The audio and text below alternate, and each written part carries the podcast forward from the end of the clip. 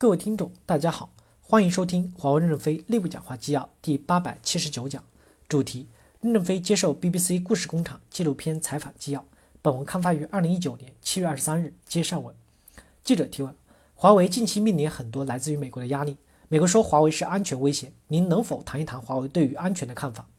任正非回答说：我认为网络安全将会是人类社会中越来越重要的问题，因为过去通信是硬连接，外面攻不进来，就没有安全的问题。当通信网络发展到 IP 体系以后，IP 的攻击量增多。现在走向云化以后，云一开，到处都有口，攻击就更厉害了。欧洲建立了 GDPR 的标准，网络安全标准的做法是非常简单的。任何一个公司都为了维护网络安全和用户的隐私保护而奋斗，但这件事情往前走非常的困难，毕竟是新生事物。比如建一个短堤坝还没有建起来，洪水就漫过去了，怎么在信息快速的增长的情况下？建立一种网络安全和隐私的保护系统，对设备厂家、运营商和整个社会都是一个挑战。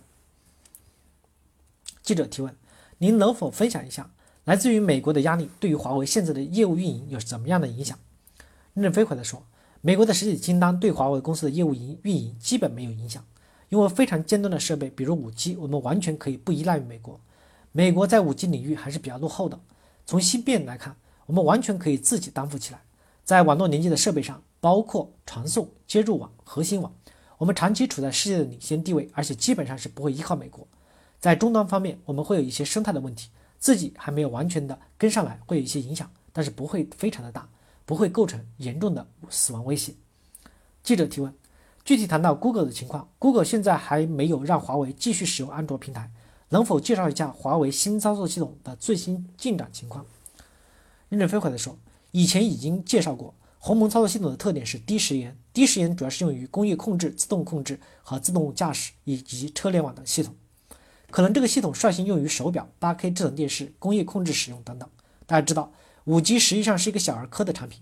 5G 是人工智能的支撑系统，因为它有低时延的特点，而且 5G 的上行带宽非常的宽，适合企业把数据送上去云去。4G 以下是人与人之间在通信。现在的 5G 还可以完成物与物、企业与企业之间的通信，包括控制大量的运用于这个体系。我们现在还没有考虑鸿蒙系统怎么能转移到手机上来，即使要转过来，也是需要几年时间建立合理的生态，短时间做不到，还需要一个过程。今天美国在通信产业的失败，不要归功于华为的崛起，是美国自己走错了路。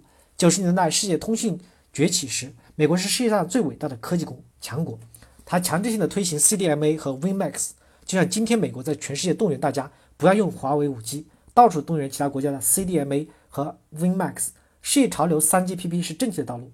美国自己走错了路，导致因美国的通信产业落没落了。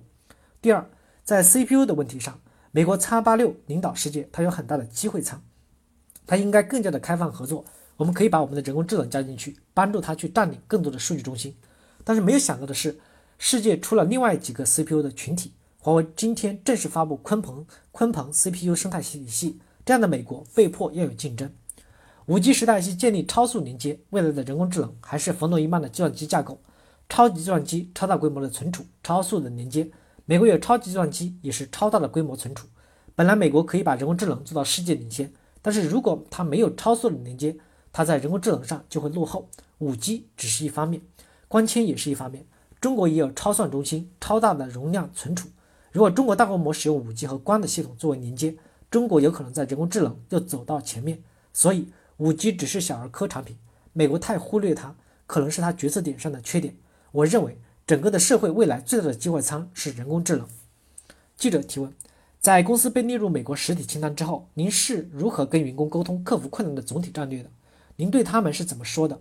任正非回答说：我们就说有一架烂飞机被美国打得千疮百孔，我们每个人都要努力的去补洞。因此，员工都知道，每个人的责任就是把洞补好，就可以生存下来。感谢大家的收听，敬请期待下一讲内容。